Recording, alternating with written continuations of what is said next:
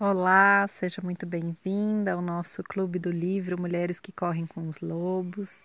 Meu nome é Juliana Bernardo e esse é o capítulo 6 do livro em que a gente vai analisar essa semana a procura da nossa turma, a sensação de integração como uma bênção, em que a autora vai falar muito sobre pertencimento, sobre o estranhamento de sermos quem somos na família em que nascemos, e para isso ela vai usar como exemplo a história do patinho feio, que é uma história que se tornou um conto infantil muito difundido, né, em todo o mundo, talvez uma das histórias mais conhecidas.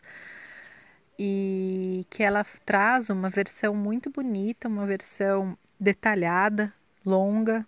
São, deixa eu ver, uma, duas, três, quatro, cinco páginas em que ela vai narrar essa história e em que ela conta, para além da história do patinho, ela traz outras personagens nessa história e ela faz um paralelo com o passar do tempo numa comunidade humana. Então, as pessoas que moram naquela comunidade ao redor de onde acontece a história do patinho feio e a transição do tempo das estações do ano de acordo com a narrativa. Então, eu convido muito vocês a lerem sempre o capítulo, muito mais do que ouvirem é, esse resumo, essas reflexões, porque a, a leitura ela vai trazer muitos insights, muitas reflexões e por mais que você já conheça a história, é, a narrativa que ela traz tem sempre algo a acrescentar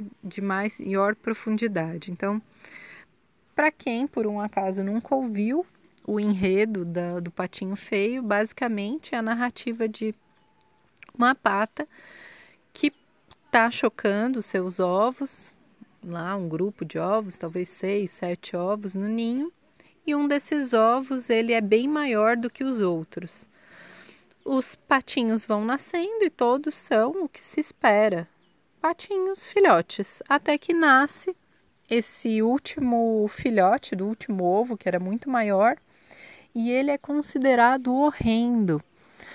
É, a patinha tem um estranhamento por ele, mas por ser um de seus filhotes, ela começa a cuidar dele. Já os outros animais que estão por ali, os gansos, as outras aves, todos aqueles que têm contato de alguma maneira com aquele, entre aspas, patinho estranho, o patinho feio, acham ele horrível e desdenham dele, maltratam, ele chega a ser humilhado diversas vezes.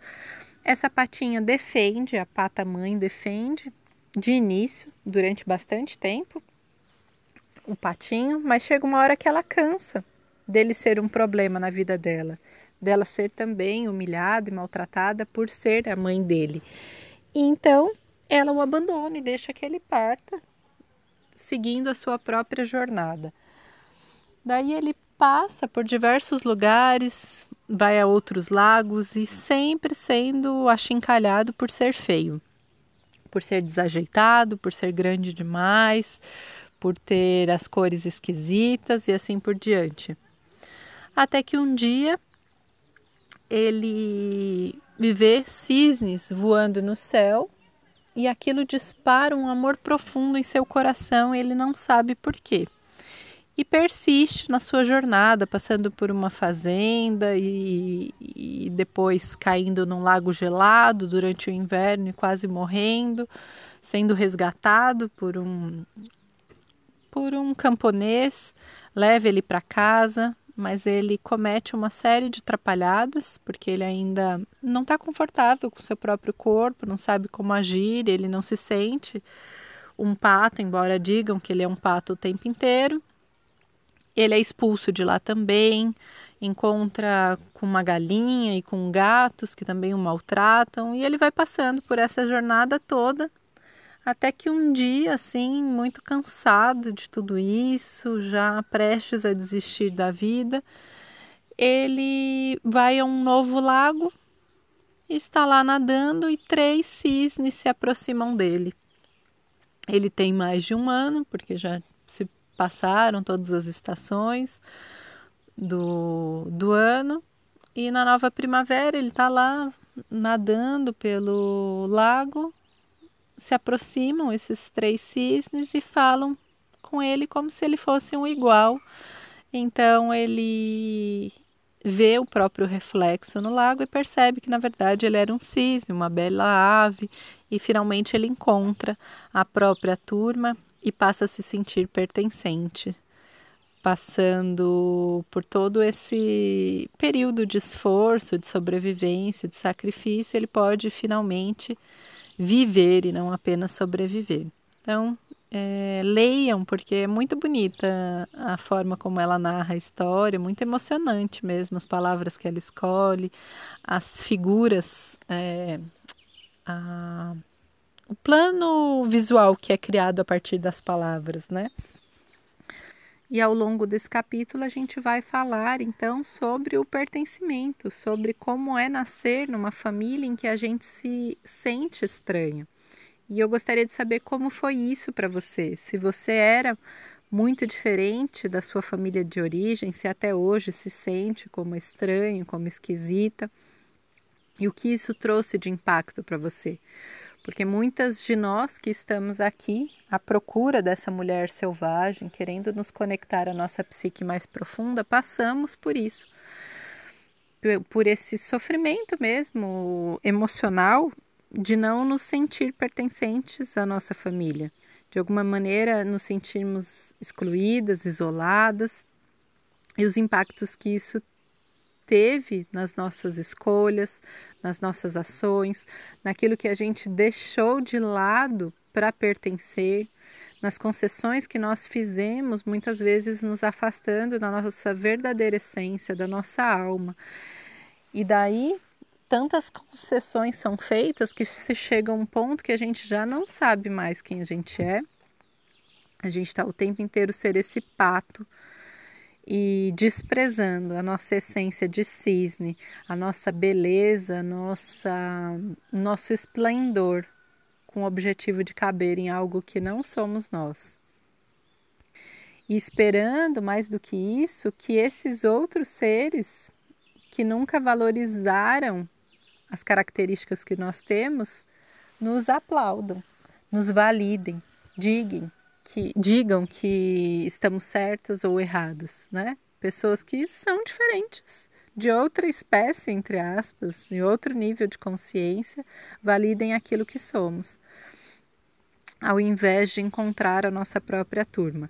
E muitas vezes vamos, né, de grupos em grupos, esperando por essa validação até que um dia quem sabe encontremos essa nossa própria espécie, esse nosso grupinho de esquisitos, de desajeitados, de também excluídos das, das suas próprias famílias de origem. E para mim, é, isso foi bastante característico também. Na minha família de origem, eu fui durante muito tempo a esquisitinha, a estranha, a pessoa excêntrica que gosta de coisas que ninguém gosta, que se interessa por assuntos que ninguém se interessa. Na escola também fui a esquisitinha, a grandona, a girafa, a feia. Então, acho que eu fui começar a encontrar um grupo e me sentir pertencente quando eu entrei na faculdade né? Então, quando eu entrei na USP, boa parte dos alunos de lá também era esse perfil do nerd estranho que encontra nos estudos uma forma de se destacar e de pertencer e de parar de ser atormentado pelos outros alunos da sala de aula. Então, acho que esse foi o primeiro grupo de pertencimento é, mais profundo para mim. E o segundo foi quando eu encontrei o Teta Healing buscando nas terapias alternativas a minha própria jornada de autoconhecimento e de cura, quando eu encontrei o Theta Healing, que é uma técnica de reprogramação mental, mas mais do que isso, da gente perceber os próprios poderes e perceber boa parte do que está além dessa realidade visível, sensível aos nossos cinco sentidos, nos reconectarmos ao nosso poder divino de criação de realidade eu encontrei também diversas pessoas que a gente chama de família de alma. E quando a gente encontra um pequeno grupo semelhante a nós, o nosso coração se aquece e a gente não se sente mais tão sozinho no mundo, né? E aí eu gostaria de ouvir de você como é que foi essa sua jornada de patinho feio, ou se não, se você era um patinho que estava incluso no seu grupo, que se sentia pertencente, apoiado e entendido da maneira como você era na infância e como isso se dá hoje. Se hoje você tem um grupo, principalmente de mulheres, né, falando aqui do nosso tema principal, em que você se sinta acolhida, apoiada, acolhendo e apoiando também a outra. Como é que é isso para você? E ela fala também durante esse capítulo muito do, de isolamento, e eu refleti profundamente sobre isso na minha própria jornada, né? Por conta de viver é, geograficamente bastante isolada.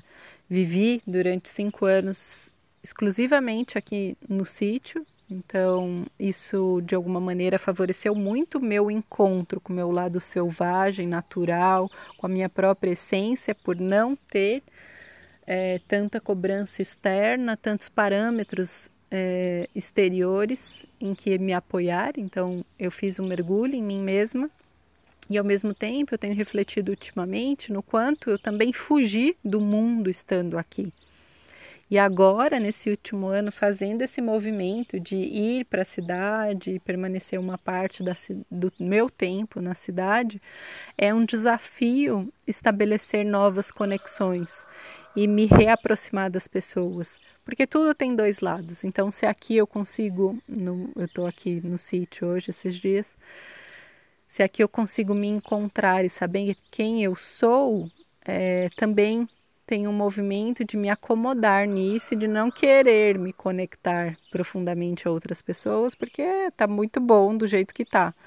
Só que é no, nos relacionamentos que a gente tece, nos relacionamentos interpessoais que a gente cresce, que vem os desafios, as possibilidades de construir coisas novas. E então refleti muito sobre isso nesse momento também. Enquanto humanidade, estamos todos passando por esse período de isolamento, né, por conta do Covid em 2020, essa nova onda que estamos vivendo agora mostra que esse, essa não é uma situação que vai se resolver tão rapidamente, mesmo com a vacina vindo, né? Nós vamos conviver com esse vírus e esse vírus pede um isolamento geográfico, mesmo que seja numa cidade populosa como São Paulo, pede que você viva um isolamento dentro da sua própria casa, dentro do seu apartamento e faz com que a gente reflita sobre os nossos relacionamentos, né? Uh, quantas famílias durante esse, essa jornada do Covid se desfizeram? Quantos divórcios aconteceram? quantos casos extremos de violência, de conflitos exacerbados por conta do convívio é, exagerado, do convívio intensificado dentro de casa, não podendo mais fugir, não podendo mais ir para a jornada de trabalho, de estudo, estando todos confinados na mesma casa, o quanto esses conflitos vieram à tona e o quanto o isolamento de outras pessoas que de repente sejam a nossa turma, o nosso grupo verdadeiro, nos trouxe de sofrimento emocional. Então, acho que esse capítulo nos faz refletir sobre muitos assuntos, por isso eu convido você a lê-lo é, com, com vontade, né? com, com esse espírito de abertura. Daí vou ler um trecho em que ela começa analisando a questão da rejeição à criança diferente, né? A menina é rejeitada pelos mesmos motivos que vemos na história do patinho feio. Em muitas culturas existe uma expectativa, quando nasce uma filha, de que ela é ou será um certo tipo de pessoa, que haja de um certo modo consagrado pelo tempo que sigam certo conjunto de valores que, se não forem idênticos aos da família, pelo menos se baseiem nos valores da família, e que, seja como for, não abale os alicerces. Essas expectativas têm definições muito estritas quando um dos pais ou ambos sofre do desejo de ter um anjo de filha, a criança perfeita e obediente. Na fantasia dos pais, Qualquer dos filhos que tenham será perfeito e refletirá apenas o jeito de ser dos pais, Se a criança for rebelde, ela pode infelizmente ser alvo de repetidas tentativas dos pais no sentido de realizar uma cirurgia psíquica, pois eles estarão tentando remodelar a criança e, mais do que isso, alterar o que a alma da criança exige dela mesma. Embora sua alma exija ver, a cultura ao seu redor exige a cegueira. Embora sua alma deseje exprimir sua verdade, ela é forçada ao silêncio. Nem a alma da criança, nem sua psique podem aceitar essa situação. A pressão no sentido de se adequar, seja qual for a definição de autoridade, de ao padrão, pode perseguir a criança até que ela fuja para longe, para um mundo oculto, ou para vaguear muito tempo à procura de um lugar para se abrigar e viver em paz. Então a gente pode pensar aqui também em quantas crianças que acabam fugindo para o mundo da fantasia, da imaginação, por, não conseguir lidar com a família ao redor, com toda essa pressão por adequação. É interessante pensar também que é, quando a gente tenta o tempo inteiro se adequar, essas cobranças parece que são cada vez maiores pela perfeição, pelo desempenho, né? Essa expectativa excessiva que a criança sofre, né? Essa exigência excessiva por parte dos pais. Ao passo que quando a gente se fortalece como ser, quando a gente se conecta quando a, com a nossa verdadeira essência, quando a gente faz escolhas que sejam nossas, independente do que os outros vão pensar ao redor, mesmo que para isso a gente precise chegar numa situação extrema de se perder para poder se reencontrar e viver essa natureza da vida, morte e vida, que a autora nos coloca nos outros capítulos anteriores, quando a gente adquire essa firmeza para ser quem é, a família para de cobrar. Isso é muito interessante, assim. Eu vejo na minha jornada e vejo na jornada das pessoas que eu atendo o quanto isso se repete, sabe? É, no momento em que eu passo a assumir aquilo que eu quero, aquilo que me faz bem, eu me fortaleço e cresço dentro dessa família e essa família passa a não brigar mais, ela, essa família passa a olhar e respeitar esse próprio espaço. E ao contrário do que às vezes o nosso ego imagina, essa família se aproxima. Essas relações tendem a se tornar mais profundas quando a gente cresce e faz escolhas que sejam por nós mesmas. E vale a gente mencionar aqui que o medo da rejeição é um dos maiores que a gente tem. A necessidade de pertencimento é uma necessidade intrínseca ao humano. E é uma necessidade que vem de tempos muito antigos, da época em que estarmos fora do nosso grupo significaria perecer e morrer, assim como um lobo que ao sair da sua matilha não teria condições de acesso ao alimento, de proteção e morreria numa floresta nós carregamos isso no nosso DNA e na nossa mente mais profunda, né? no nosso cérebro primitivo.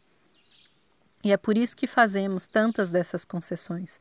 Só que no momento em que estamos como humanidade, e é o grupo que eu me dirijo aqui, que são pessoas que têm é, muitas das necessidades básicas atendidas, né? Tem acesso à internet, tem celular ou tem computador, tem acesso à energia elétrica, saneamento básico.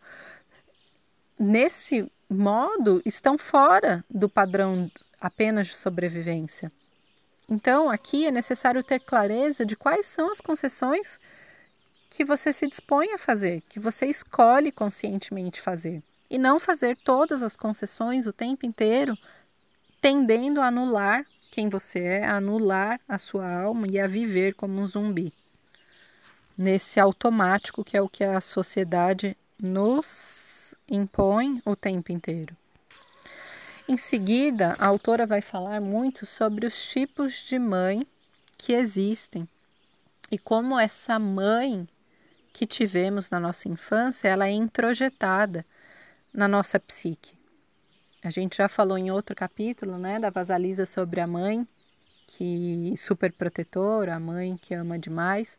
E aqui ela vai trazer outras mães né, que fazem parte desse complexo materno, como é descrito pela psicologia junguiana. Então, ela vai falar da mãe ambivalente, da mãe prostrada, da mãe criança e a mãe sem mãe, e por fim, da mãe forte.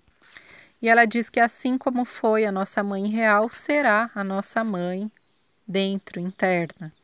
E que muitas vezes, como a nossa mãe também foi esse patinho feio, também não sofreu uma iniciação, não passou por uma iniciação de reconhecer quem ela é, os próprios poderes, como essa mãe também não se conectou à mulher selvagem que havia nela, a tendência é que essa mãe ela esteja ainda atendendo aos, aos desejos da comunidade, ao invés de estar a favor do seu filho, de defender a sua prole.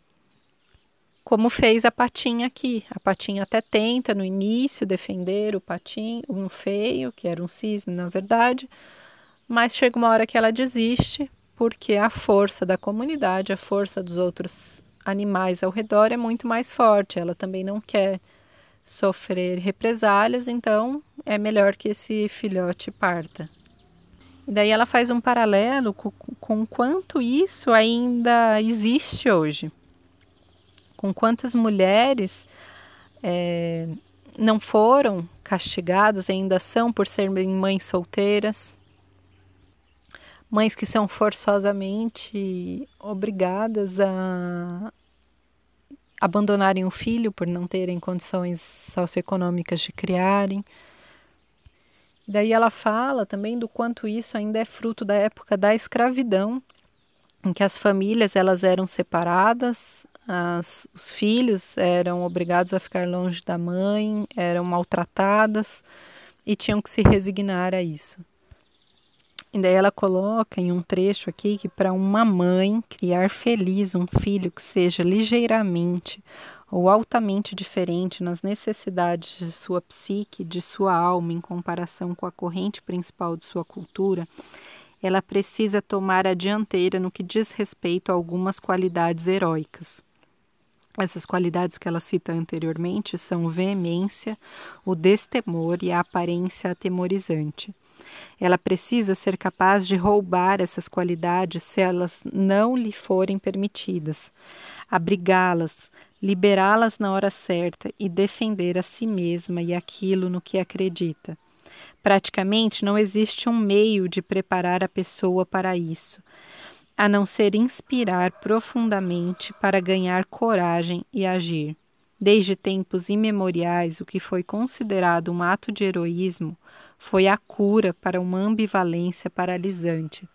Então, nesse ponto, ela convida a gente a agir a dizer que a nossa cura ela está na coragem, está em se colocar e ir atrás daquilo que você acredita, daquilo que você deseja, ao invés de ficar esperando que aceitem você do jeito que você é, ao invés de querer pertencer a todo custo, ou adequar os seus sonhos a essas expectativas sociais. E daí, continuando na análise do patinho, né? Então, chega uma hora que essa mãe pata, ela desiste. E ela fala que quando uma mãe desiste, significa que essa mãe perdeu o sentido de si mesma.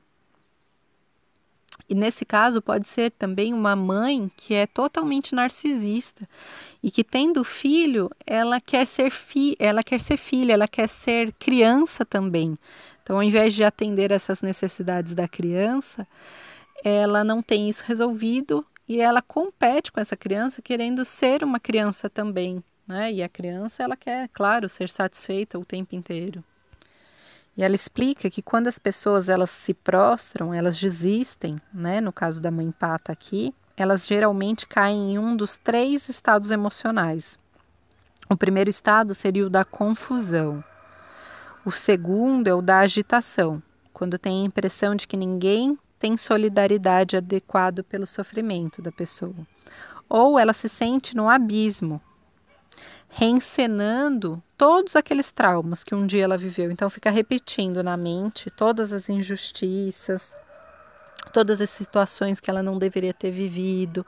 Então, é, nesse ponto eu faço um convite a você para escrever no seu caderno se você tem caído num desses três estados emocionais ultimamente. Se você tem vivido em confusão mental, se você vive em agitação, achando que ninguém se solidariza com você, ou se você vive nessa situação de abismo, repetindo mentalmente trocentas vezes aquilo que você viveu na infância, as injustiças que você vive até hoje, sem conseguir agir para resolver isso, esperando por um salvador externo que não virá.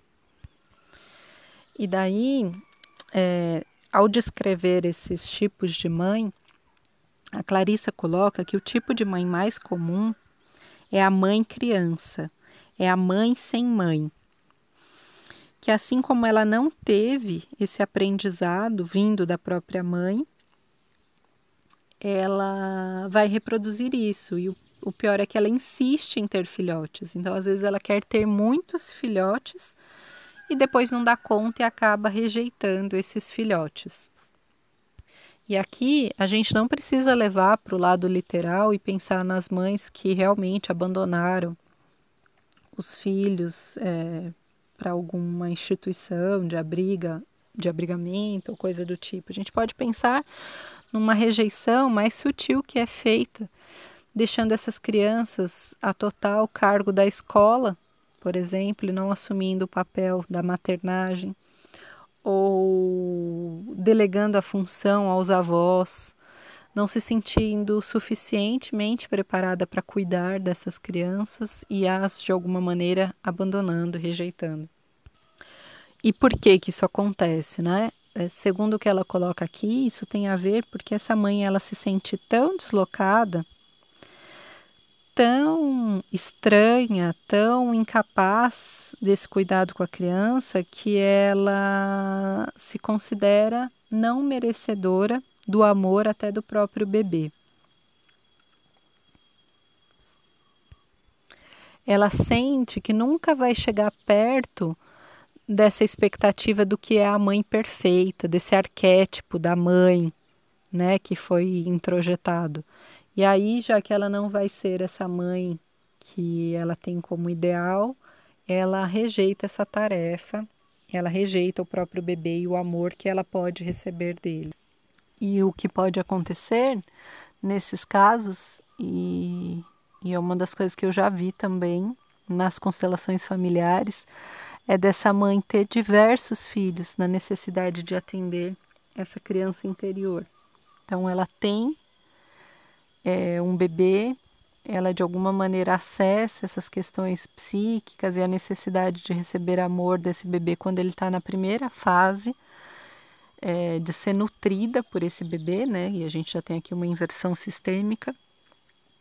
Conforme esse bebê vai crescendo, ela delega o cuidado desses bebês à própria mãe e ela tem um novo bebê.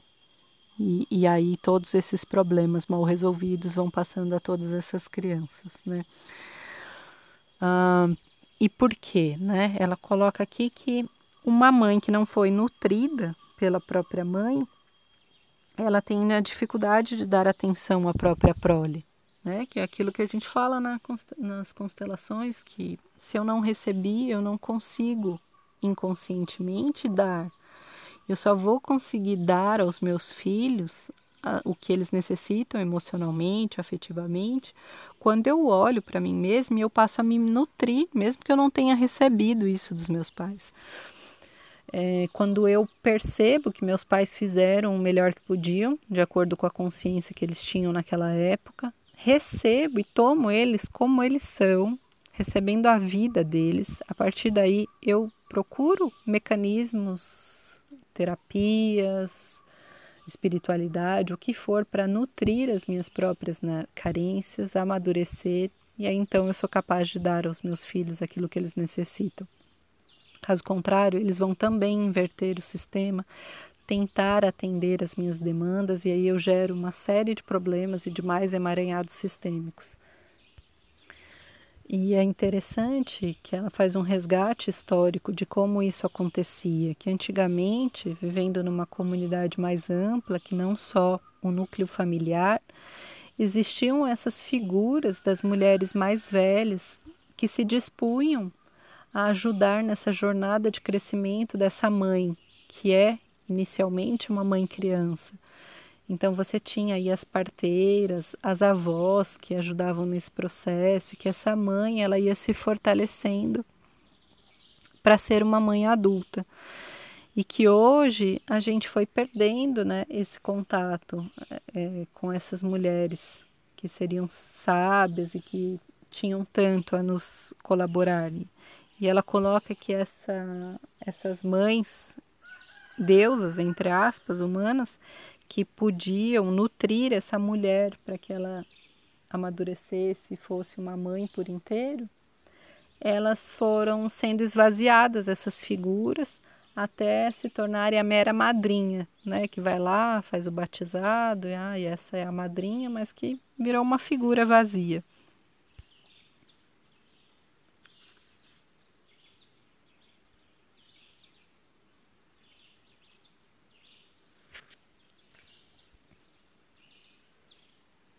Daí é interessante a gente perceber, né? Eu vejo como muito positivo nos últimos anos esse resgate da figura da, dessa figura, é, ainda que seja de uma maneira profissional e não algo uh, orgânico de uma comunidade, na doula, né? Que auxilia as mulheres durante a gestação, durante o processo do parto, uh, o resgate disso nas casas de parto então, eu quando tive meu filho foi numa casa de parto.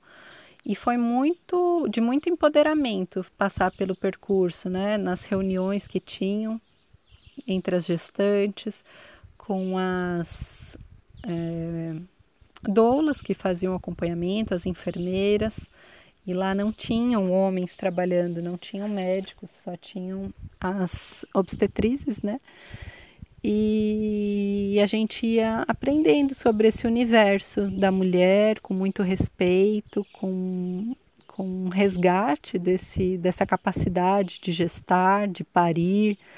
E durante um ano tivemos reuniões para acompanhar o desenvolvimento do bebê e como essa, nós, mães, estávamos nos desenvolvendo é, emocionalmente, psiquicamente, no contato com esse bebê e de quais eram as necessidades que tínhamos, e aí eram feitos encaminhamentos de acordo com o que era necessário.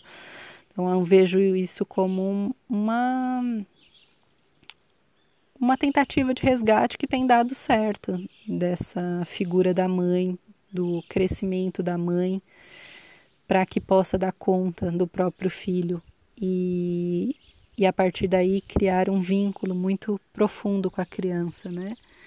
E sair também dessa fusão dos primeiros anos, empoderando a criança a se desenvolver como indivíduo. Os círculos de mulheres também né, funcionam como um lugar de apoio, de escuta e que tem ajudado muitas mulheres né, a serem ouvidas de maneira horizontal, em que todas têm o mesmo poder, sem hierarquia, é, sem julgamento. Então, é, isso pode, você pode procurar na sua cidade também um círculo para participar, ou mesmo durante a pandemia, eu sei que muitas pessoas têm feito círculos presenciais. E mesmo esse nosso grupo, a minha ideia era de que fosse um, algo aberto para contribuições e até a gente pudesse fazer os encontros online. A questão é que eu não posso fazer um encontro online sozinha, né? Isso tem que partir de vocês e tem que ser um desejo genuíno e não uma obrigação. Mas reforçando aqui que esse poder do grupo de mulheres é, de aprenderem juntas através da escuta atenciosa, através da partilha das próprias experiências é algo muito rico, muito frutífero. E daí ela fala aqui sobre a mãe forte, né? Que o remédio está em obter cuidados de mãe para nossa própria mãe interna. Isso se obtém com mulheres reais no mundo objetivo, sejam elas mais velhas, mais sábias ou de preferência tenham sido temperadas com o aço. E daí ela fala que na abordagem que ela tem, né, é, de acordo com toda a pesquisa que ela desenvolveu, ela é uma referência né, em tratamento psicológico para mulheres é, ela é ela se opõe à ideia de que a gente precise matar a nossa mãe interna, né? Como é dito na linha freudiana, em outras linhas. Ela acredita que o tempo inteiro nós precisaremos do cuidado de outras mulheres e que esse relacionamento não precisa vir da família de sangue, que pode ser da família de alma, né? Como eu falei aqui em outro momento. Pode ser também do relacionamento entre o terapeuta e o cliente, analista e analisando, entre mestre e aprendiz, mas que esses cuidados e esse aprendizado ao longo de toda a nossa vida ele é muito benéfico. E ela fala que ao invés da gente desapegar da mãe, o que ela acha fundamental é que a gente procure por uma mãe selvagem, por uma mãe que esteja de, entre aspas, completa, inteira em si e que possa nos auxiliar também na nossa jornada. E que por mais que a gente tenha convivido com uma mãe que tenha sido muito destrutiva, a nossa alma ela é capaz de se refazer. O nosso espírito é muito mais forte, a nossa psique, e por mais que ela esteja acuada, sem recursos, faminta, a gente dá conta de recomeçar. Então isso é um, um manifesto assim de esperança mesmo que você esteja num momento muito desanimada, a, a o nosso interior ele busca por esse renascimento, ele busca por viver plenamente, ele dá conta de processar, de se reestruturar, de transmutar esse sofrimento que foi vivido. E agora, ao invés de continuar falando dos capítulos, e tem muita coisa, tem muitas coisas que eu grifei aqui como principais, que a gente não dá conta de falar em uma hora, mas que você ao ler vai, vai perceber o quanto esse capítulo é assim fenomenal de aprendizado. É, eu quero fazer alguns exercícios, algumas propostas de lição de casa para que você se aprofunde, para que essa jornada seja muito mais do que você simplesmente me ouvir, para que isso de fato contribua no seu, com seu autoconhecimento, com a sua cura interior. A primeira tarefa que eu gostaria de deixar aqui é a de você fazer um cartaz biográfico. Um cartaz mesmo, físico. Vai pegar uma cartolina, uma folha sulfite A3, uma folha maior, e você vai recortar e colocar nessa folha marcos da sua história, uh, se não objetos, foto desses objetos que foram importantes, para que você reconheça tudo aquilo que fez parte da sua jornada de vida, da sua história, que compõe quem você é hoje. Tudo aquilo que pode ter sido superação e que te mantém ainda no modo sobrevivência, mas para que você possa ver o quanto isso tudo foi importante na constituição de quem você é. Então, podem ser certificados que foram importantes para você conquistar, prêmios, medalhas, é, fotos de viagens, foto dos seus filhos, de realizações que foram importantes para você, mesmo que para os outros não tenham sido grandes coisas. Ah, algo que lembre da sua família de origem, do seu pai, da sua mãe, das suas raízes étnicas e que tragam é, ensinamentos, coisas das quais você se orgulhe, imagens que remetam aos seus parceiros afetivos que foram importantes na sua vida. Então, esse é um convite para fazer esse cartaz biográfico que é muito terapêutico. Assim, as pessoas que fazem normalmente gostam muito de rever a própria história, de ver quantos aprendizados já tiveram e que muitas vezes são desconsiderados ou são diminuídos como se não fossem importantes o suficiente, porque estão sempre em comparação com outras pessoas. E a vida ela não é uma comparação, né? Cada um caminha no seu próprio ritmo, cada um faz aquilo que pode, aquilo que consegue, aquilo que a alma tem é, abertura para fazer naquele momento. E a única comparação que vale é a comparação com você mesma, com aquilo que você pode fazer, com aquilo que você já fez, com aquilo que você deseja. Então, a primeira tarefa é esse cartaz. A segunda tarefa é fazer um outro cartaz, mas que seria o seu cartaz dos sonhos. Por quê? Porque o cartaz biográfico vai mostrar aquilo que você viveu no modo sobrevivência. Só que a gente ficar repetindo só aquilo que a gente foi capaz, as nossas dores, aquilo que a gente superou, nos limita. Chega um momento na vida em que a gente precisa sair desse padrão e ir para o desenvolvimento e mais adiante para a abundância. Então, nesse cartaz, eu quero que você coloque imagens daquilo que você deseja conquistar na sua vida, e não só material, mas também.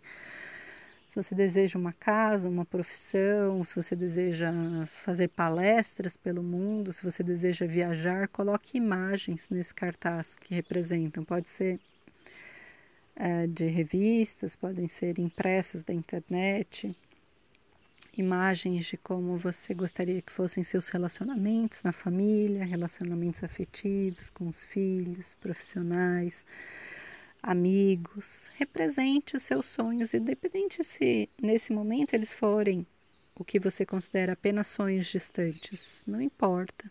Quero que você visualize isso e que sua mente tenha contato com esses dois cartazes. Aquilo que foi o seu passado e aquilo que você quer criar no futuro. Você pode, por exemplo, tirar uma foto de cada um desses cartazes e colocar no despertador do seu celular para que você veja, pelo menos uma vez ao dia, se recordando daquilo que você quer criar e de quem você é. E, e tenho certeza de que isso de alguma maneira vai te impactar positivamente. E agora a gente vai fazer um exercício de contato com essa criança interior, de contato com essa mãe que eu não sei como foi a sua, de contato com essas outras pessoas que podem ter ofendido você, que de alguma maneira você possa ter se sentido injustiçada, para que a gente consiga liberar uma parte desses ressentimentos, dessas mágoas e para que você possa seguir mais leve na sua jornada. Então, é, nós vamos fazer uma meditação e depois eu vou fazer uma série de falas que eu quero que você repita em voz alta, tá? Por isso é importante separar um período adequado para isso, em que você possa fazer sem ser interrompida. No nosso grupo do Telegram, eu vou colocar também um mapa, é, uma, um desenho com os pontos de EFT. EFT é uma técnica de liberação emocional em que a gente toca algumas partes do corpo com batidinhas, que a gente chama de tapping, que são pontos de acupuntura para liberação emocional. Então você, se estiver disposta, além de falar as frases que nós faremos durante a atividade, pode tocar também esses pontos de FT para potencializar a vivência e para que seja feita uma liberação emocional maior ainda tá? Ah, e eu vou colocar um vídeo meu explicando esses pontos em detalhes dentro do grupo, tá? As falas serão outras, porque era um outro objetivo, mas os pontos serão os mesmos e você vai poder utilizar para as falas desse exercício. Então, você está pronta? Vamos lá? Vou pedir que você fique sentada. Que Relaxe todo o seu corpo, feche os olhos, baixe as barreiras, se permita receber aquilo que essa sessão pode trazer para você de benefício, todas as contribuições que eu posso ser para você nesse momento. Então, de olhos fechados, você inspira pelo nariz, solta o ar pela boca. Inspira e expira. A cada respiração, seu corpo vai relaxando mais e mais. Você foca nas batidas do seu coração. A cada batida, essa energia se expande, como se fosse uma luz dourada, se expande, toma to conta de todo o seu corpo. Se expande, toma conta da sua casa. Se expande, toma conta de todo o planeta, de todas as espécies vivas, animais, vegetais todos os materiais inorgânicos, os cristais, a água, se sentindo um só com todo o planeta. E se expande ainda mais para todos os planetas, estrelas, galáxias, galáxias. Se expande mais, indo além do universo se sentindo um só com a fonte criadora, com o Criador de tudo que é, com tudo que existe além do universo. E é nesse estado que nós vamos olhar um pouco para as coisas que não nos permitimos sentir, vamos dar voz à criança, e as coisas que nunca foram faladas e ficaram presas em você.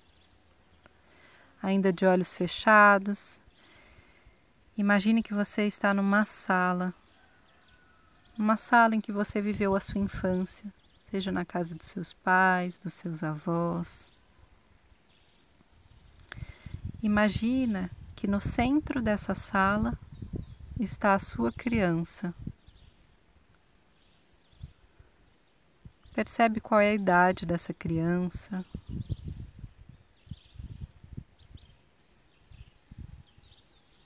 E se aparecerem mais crianças em diferentes fases da sua vida, deixe que elas se apresentem. Observa como está essa criança, que sentimentos ela transmite. que gestos ela tem, como ela se comporta. E observa que nessa sala, ao redor dessa criança, estão todas as pessoas do seu passado: seus pais, avós, familiares, irmãos, outros parentes, vizinhos, crianças da escola, amigos de outros lugares que não só da escola, professores. Deixe que se apresentem todas as pessoas que tiveram impacto na sua vida, que podem ter te magoado, falado algo que você não gostou. Coloque nessa sala todas as pessoas de que conseguir se lembrar.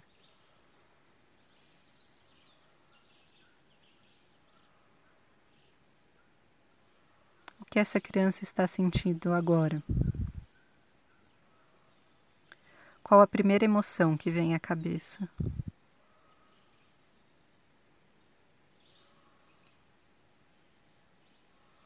O que ela tem vontade de dizer para todas essas pessoas? Deixe que ela fale agora.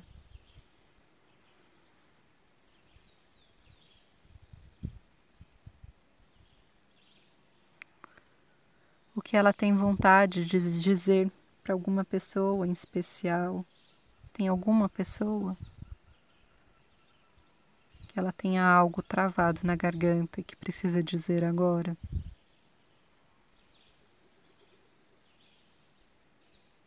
O que ela realmente quer dizer.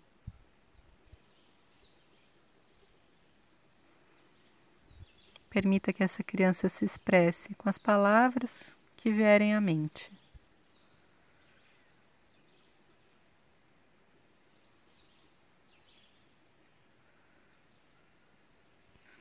Talvez você queira dar um basta, estabelecer limites, expressar algo. Deixe isso sair e sinta a energia que sai de você se desprendendo a cada palavra.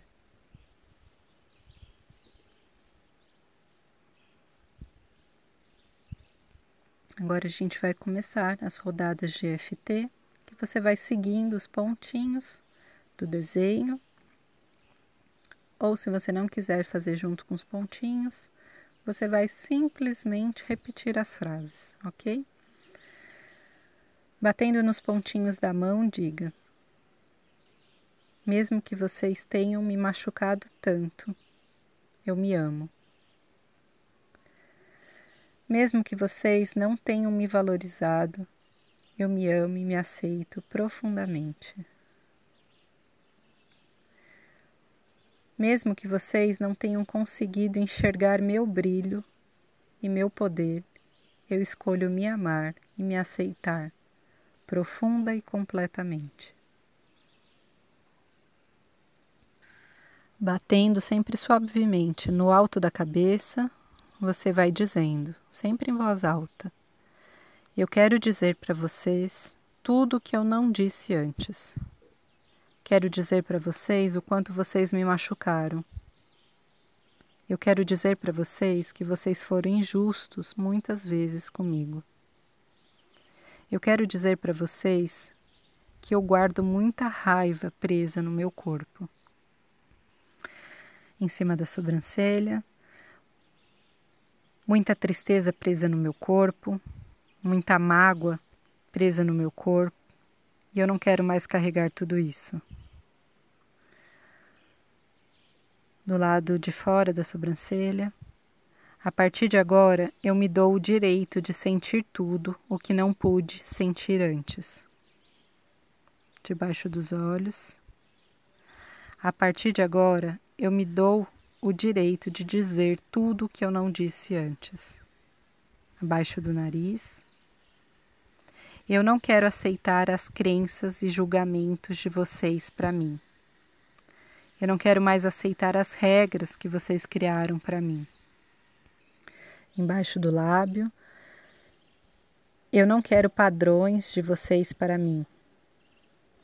No osso da clavícula, eu só preciso dizer para vocês tudo o que eu senti e pensei e o quanto tudo o que aconteceu não foi justo comigo.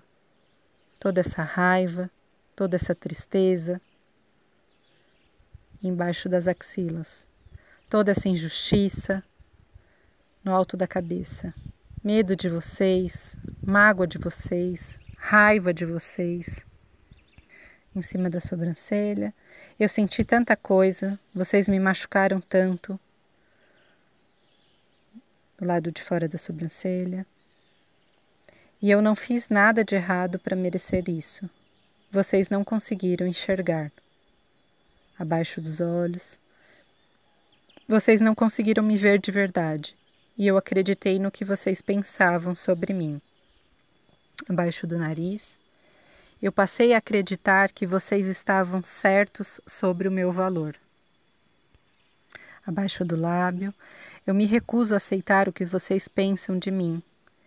Eu me recuso a aceitar os limites que vocês me deram. Eu me recuso a aceitar toda essa programação que vocês me passaram. Batendo no osso da clavícula. E agora coloco tudo para fora que eu nunca consegui dizer antes. Embaixo das axilas, pode dizer tudo que está presente para cada pessoa. Agora você vai dizendo, vai batendo, fazendo as rodadas nesses pontinhos que estão no vídeo e vai dizendo tudo que você tem para dizer para essas pessoas em geral ou para alguma pessoa específica. Eu recomendo que você faça pelo menos uma rodada para sua mãe, uma rodada para o seu pai e para mais alguém que te ofendeu bastante na sua jornada.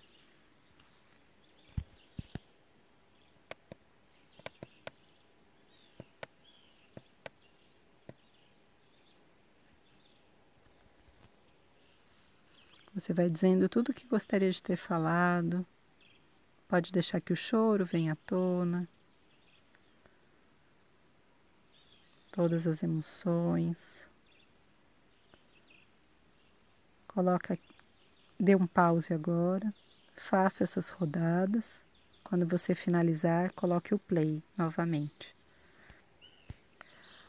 Agora que você colocou seus sentimentos para fora, olhe para essa criança que já falou tudo o que precisava.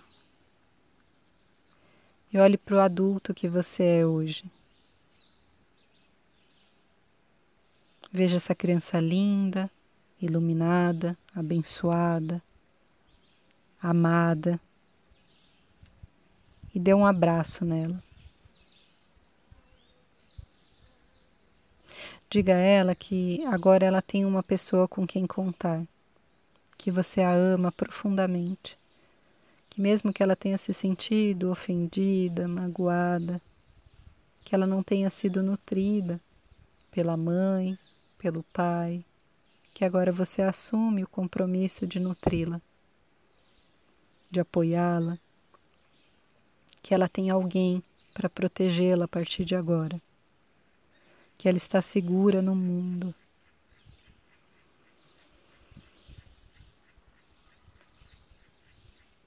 E perceba que do seu coração sai uma luz rosa de amor incondicional e banhe essa criança, até que ela se sinta mais forte, mais segura e mais amada. Diga para essa criança tudo o que você quiser dizer para ela, tudo que aquilo que você gostaria de ter escutado quando você era criança. Diga o quanto você a admira, o quanto ela é especial e única do jeito que ela é. Que ela não precisa mais se adaptar, se adequar. Que ela não precisa mais ser castrada, dilacerada para caber em caixa nenhuma.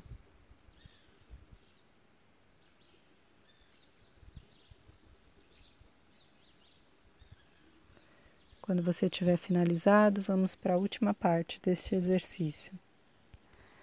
Ainda batendo nos pontinhos de FT, cada uma das falas para um dos pontinhos que você já aprendeu. Você pode dizer: Uau, como eu tinha coisas guardadas dentro de mim. Como eu adorei dizer tudo o que eu precisava para vocês. Como é bom colocar tudo isso para fora. Quanta coisa eu carreguei durante todos esses anos. Como é bom perceber que isso está no meu passado e tantas vezes eu carreguei para o meu presente. Como é bom perceber que já posso me libertar de todos esses sentimentos Hoje eu reconheço que todos vocês também tinham seus problemas. No fundo, vocês estavam tão confusos quanto eu. Estavam tão perdidos quanto eu, tentando de qualquer maneira não sofrer. Tentando de qualquer maneira serem amados, serem aceitos, pertencerem. Como a gente machuca um ao outro sem querer. Somos todos crianças feridas, achando que o amor está fora de nós. Agora eu entendo vocês que vocês também sofreram. Vocês também tiveram suas famílias. Vocês também passaram pelas suas situações, seus esforços, sacrifícios, dores. Vocês também foram programados pelas crenças limitantes de outras pessoas que também foram programadas. Por pessoas que estavam fazendo o melhor que sabiam. E a melhor parte de tudo isso é perceber que foi tudo perfeito. Vocês eram as pessoas perfeitas, nos momentos perfeitos, exatamente quem eu precisava. Quem eu precisava para aprender o que eu precisava para ser a pessoa linda que eu sou hoje. Vocês me deram grandes presentes. Tudo que eu passei foi muito importante. Foi importante para chegar exatamente onde eu estou agora. Isso era muito difícil de aceitar antes, mas agora faz todo sentido. Era exatamente o que eu precisava. Tudo aconteceu da maneira como tinha que ser.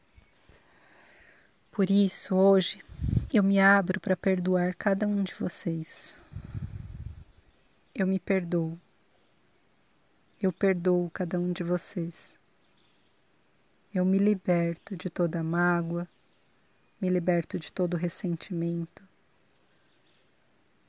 Eu me permito ser quem eu sou e permito que vocês sejam quem vocês são e que escolham seu próprio caminho. Hoje eu sei que sou capaz de escolher por mim mesma e que sou eu que crio a minha própria vida em todos os aspectos.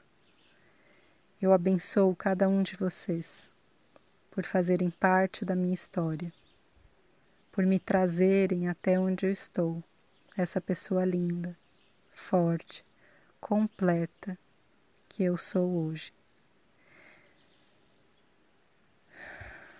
Se você tiver que dizer mais alguma coisa, continue batendo nos pontinhos e falando.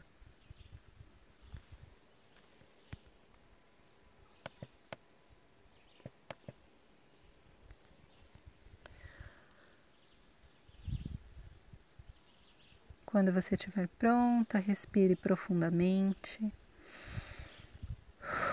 Solte o ar. Inspire. Expire. Inspire. Expire. Chacoalhe todo o corpo. Libere as emoções que tiverem vindo à superfície. Dê alguns pulinhos Beba um copo d'água. Depois escreva no seu diário tudo aquilo que veio à tona, as questões que você sente que ainda precisam ser trabalhadas, aquilo de que você se liberou. Depois escreva no nosso grupo como você se sente. Um grande abraço, espero que isso tenha sido de alguma contribuição para você. E se não foi, fique só com o que é bom. Uma ótima semana e até o próximo capítulo.